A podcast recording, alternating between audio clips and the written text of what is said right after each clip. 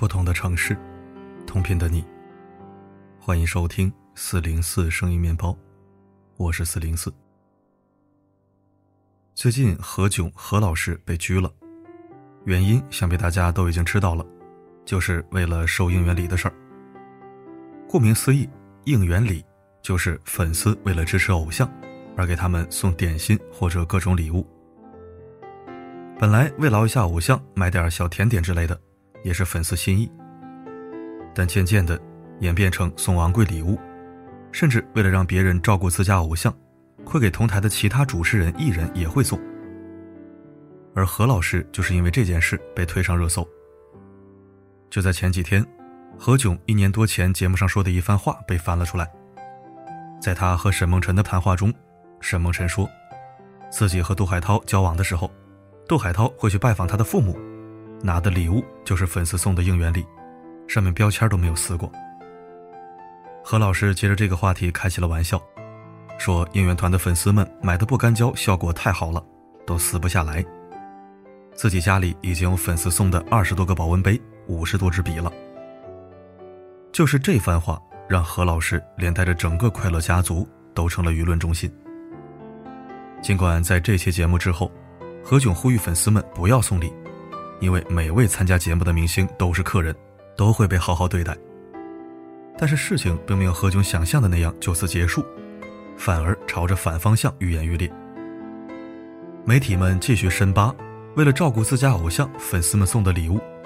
据澎湃新闻报道，刘宇宁上节目时，粉丝送上了价值高达五万的玉玺，还附带了宝石鉴定书。而其他主持人同样有相应的昂贵礼物。别的明星粉丝团也不甘示弱，送上价值不菲的咖啡机、香奈儿珍藏版的香水、保温壶也是 Prada 的。粉丝们根据每位主持人的特性，给他们选择不同的礼物。某男主持人就是昂贵的相机、游戏机之类的电子产品；某女主持人就是大牌的母婴产品以及美妆护肤品，同时还有时尚奢侈品、彩妆护肤类等等。而有的粉丝团出手更是阔绰。直接送金条，这些礼物都是价值不菲，动辄几千数万。这些礼物他们到底收还是没收？到底是粉丝主动送的，还是如外界说的暗示粉丝团送？这些我们都不清楚，未知全貌，不予置评。值得我们思考的是这类事件背后所折射的现象。在闹得沸沸扬扬的应援礼事件里，其实最可悲的是粉丝。事实上，粉丝送应援礼，并不是他们，还有很多节目。只要他们的偶像上什么节目，就有一大堆粉丝捧着昂贵的礼物，送给节目组和同台艺人，以此增加好感，把自家偶像照顾得妥妥的。比如小鲜肉朱正廷上《我们恋爱吧》，粉丝送给主持人和同台艺人的礼物也价值不菲。这还只是其中一部分，上节目的艺人有多少，就会准备多少的礼物。而偶像们不可能只参加一个节目，那么当他们参加一个新的节目，意味着粉丝们又要花大价钱买礼物了。主持人和同台艺人有礼物，自家偶像当然也要有。澎湃新闻就指出，张云雷粉丝送金条的那次，他自己也得到了粉丝赠送的一百克金条，以及爱马仕大衣、范思哲睡袍等等。这代表什么呢？代表艺人们上一次节目，除了拿着几十上百万的通告费，还能从粉丝手中得到几万甚至几十万的礼物，赚得盆满钵满。怪不得那么多人想当明星啊！在一组追星消费数据中，零零后平均每月追星超过五千元以上的百分比，竟然是所有年龄里最高的。那么问题来了，粉丝们的钱从哪里来的？很多低龄粉。他们的钱往往是找父母伸手要的，或者是从生活费中省出来的。之前就有一个新闻，一名十六岁女生追星七年，在偶像发新专辑的时候，一口气刷父母的信用卡买了七百张专辑，并且发到微博去炫耀，获得很多点赞。这样的新闻屡见不鲜。之前某艺人发行数字专辑，粉丝团体就要求。无收入的学生每人一百张起步，佛山公共新闻报道，一名女孩疯狂迷上某明星，成绩下滑严重，深夜要钱去买明星的歌和产品，并且对父母说：“不给钱就恨你一辈子。”然而，令人心酸的是，这个家庭的经济并不好，父母做着最卑微的工作，还要承担孩子高昂的追星费用，自己还吃不饱，自己父母赚着血汗钱，舍不得吃，舍不得穿，他们却为了给自己的偶像撑面子，买那些自己都用不起的奢侈品牌，这到底有多魔幻呢？每天挤公交车的人。却给开宝马、宾利豪车的人送应援礼，简直是太讽刺了。卑微，真的太卑微了。顶着粉丝的名，操着当妈的心，最终偶像还不一定领情。在这件沸沸扬扬的事件中，从头到尾最心酸也最惨的，还是粉丝。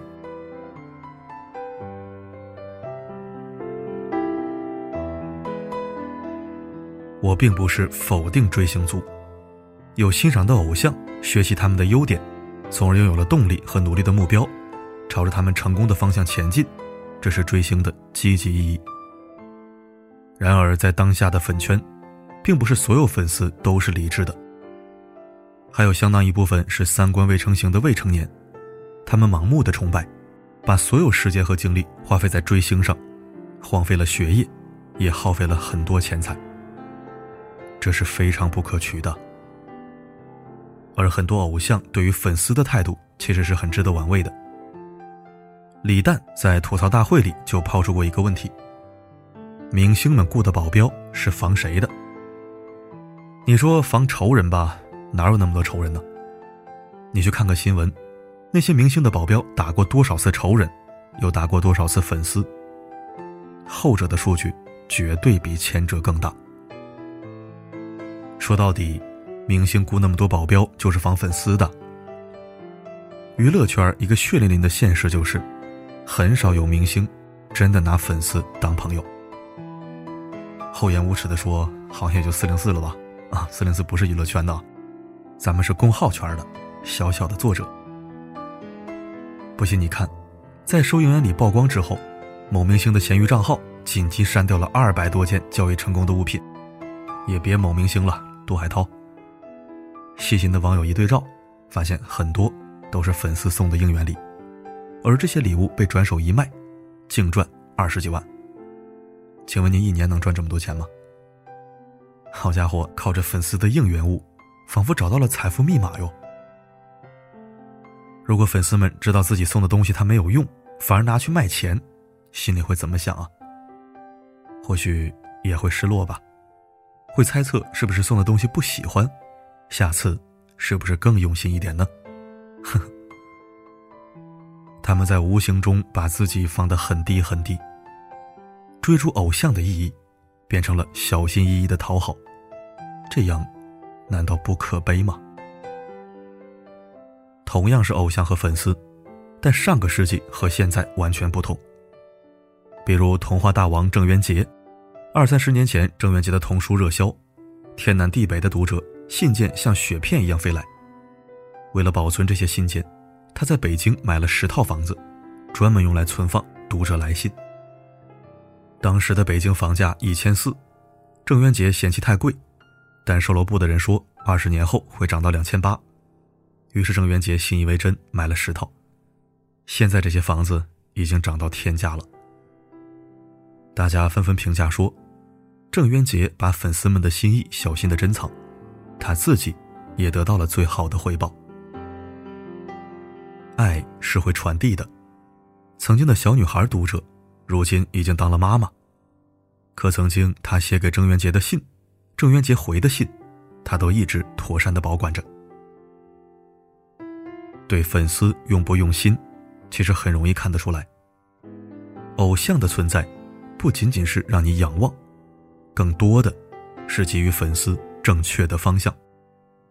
在他们迷茫的时候，用自己身上的光去引导他。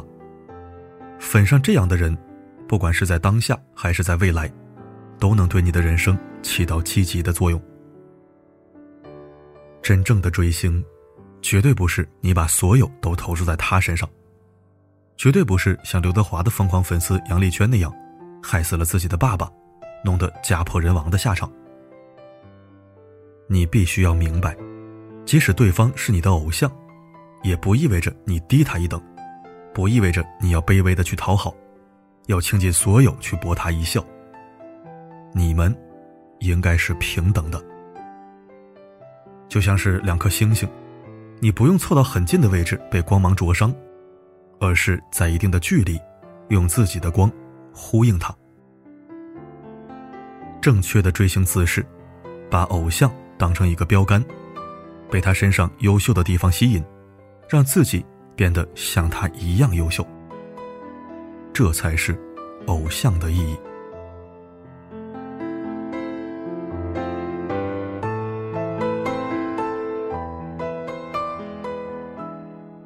听过歌手刘惜君粉丝的故事吗？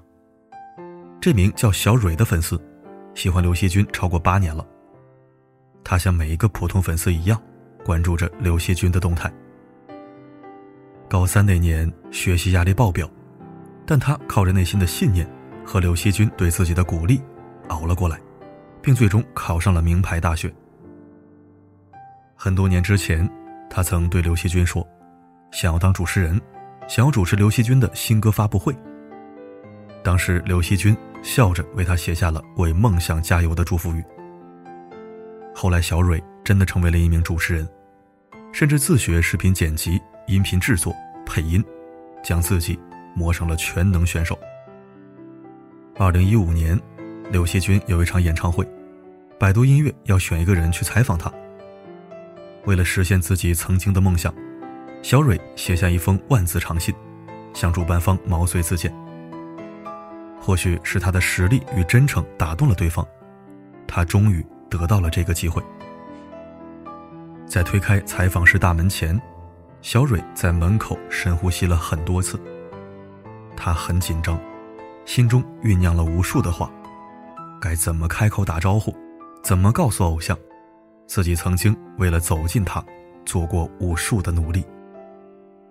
推开门那一刻，刘惜君抬头看见他，说了一句：“哎，你把头发剪短了。”原来他一直对这个女孩有印象，原来他所有的努力都一直被肯定、被看见。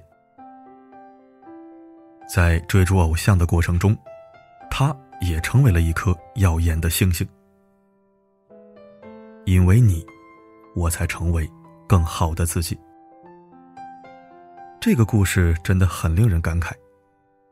在粉丝和偶像的位置上，他们做出了最好的诠释：不是不顾一切的狂热追求，而是先理智的安排自己的生活；不是虚掷自己的时光，而是因为你学会更多的技能；不是卑微的仰望，而是终有一天，用一个更优秀的角色。站在你身旁，偶像和粉丝的关系就该如此吧。你们就像在两条不同的轨道行驶，他或许走得快一些，而你一直拼命追赶。终有一天，你们能够并肩同行，在相遇的那一刻，你们会笑着招呼：“谢谢你一直激励着我前进。”谢谢你，让我变成更好的自己。这才是我认为的追星最大的意义。你喜欢一个偶像，喜欢他的脸也好，他的努力也好，他的各种优点也好。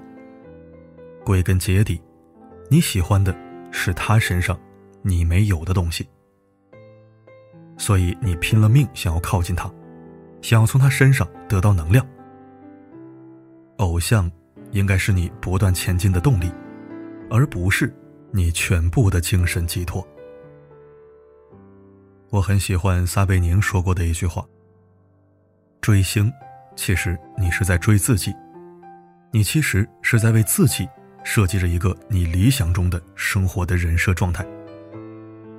你想成为什么样的人，你其实最终追来追去，你追的。”是自己的影子。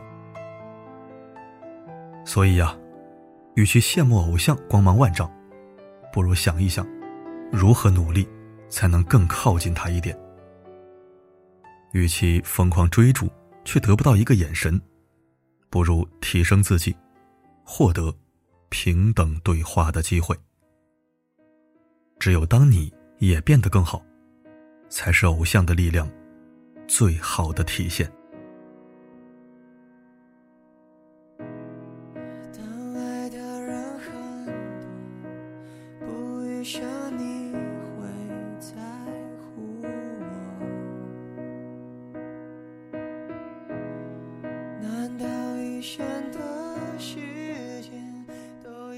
谢收听。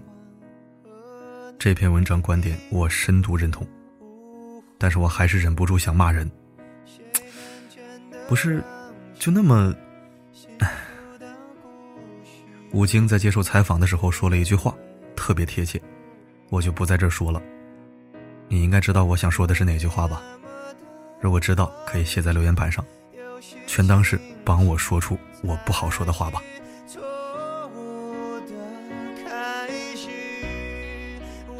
别心疼你哥你姐了，他们不认识你，甚至私底下觉得你是个大傻叉，你知道吗？多心疼心疼你自己和你爹妈吧，弟弟妹妹们呐！哎，